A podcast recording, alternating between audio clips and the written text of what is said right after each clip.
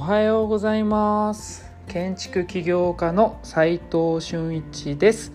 空間デザインを中心に千葉の暮らしをおすすめする房総イズムで住宅を作ったり奄美大島で古民家ホテルを運営したり集客とデザインの研究をする飲食店デザイン研究所の運営をしています。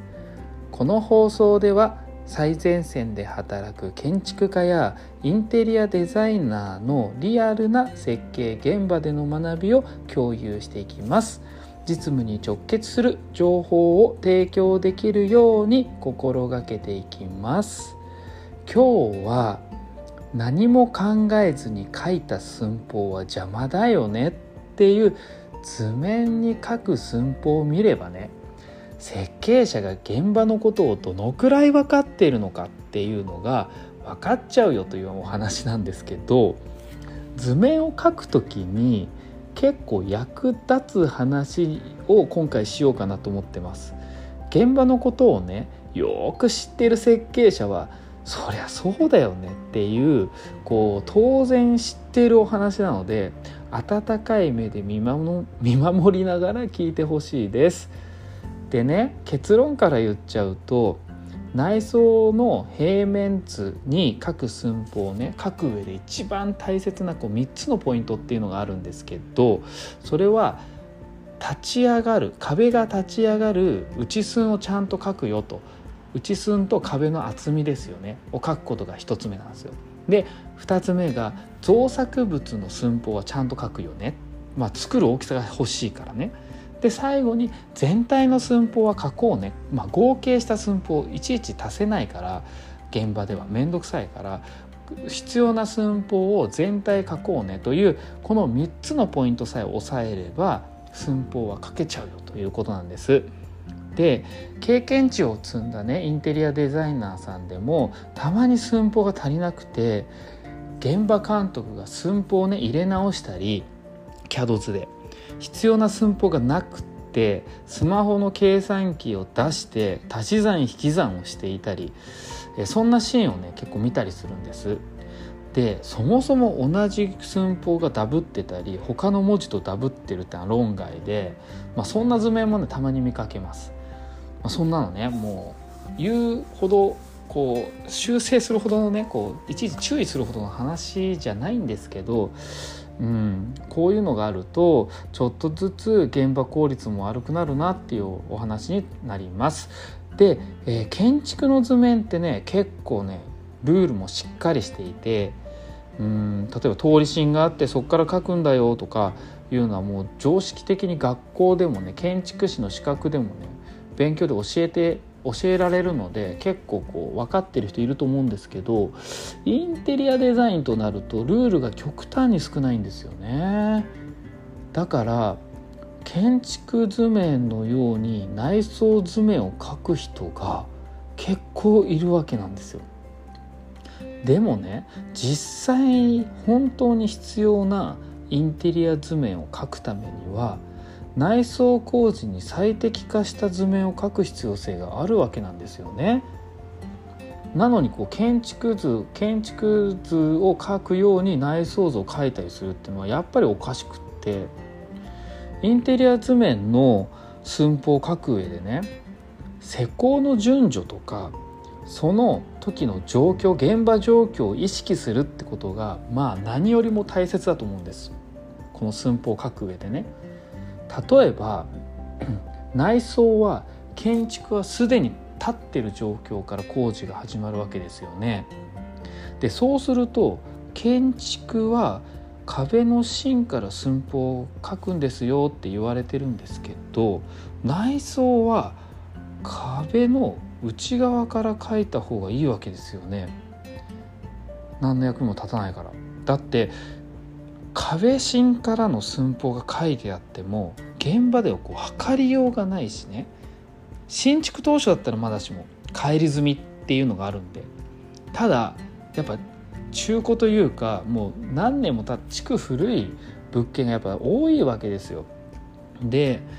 帰り済みっていうのも消えちゃってることが多いわけなんですよ。でまあ、ちなみに返り済みって何かっていうとそうか知らない人いるかもしれないですよね。えーと、壁芯に炭はもちろん打てないんで壁立っちゃってるから、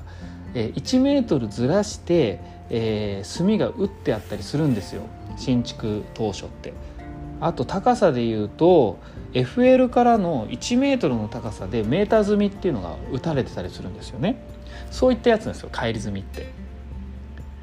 で次に墨出しの時に内装壁の位置を最初に出すので壁の位置を素早く確認するためには建築躯体の壁と内装壁の内寸がねちゃんとね必要になってくるわけですまたこう壁の厚みもねこの設計者は何で仕上げようとしているのか。LGS の 65mm をやって 12.5mm を両面貼ろうとしてるのかなとか。それが分かるわけですよ。設計のとか寸法でね。だから壁を立ち上げる位置の内寸の内側の寸法ですよね。図面に記載されてるととても分かりやすいわけなんですよね。で そもそも建築物が古いことが多い日本では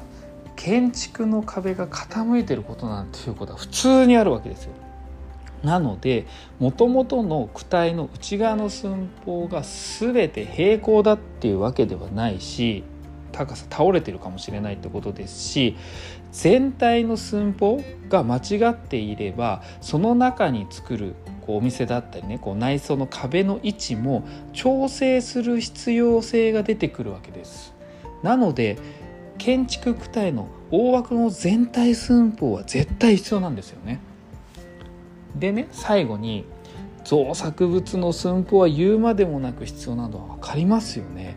カウンターの大きさとか手洗い重機とかドアの開口部といった作るために必要な寸法はもちろん書き書くわけですしお店側が使う上で狭いなって思った通路幅とか厨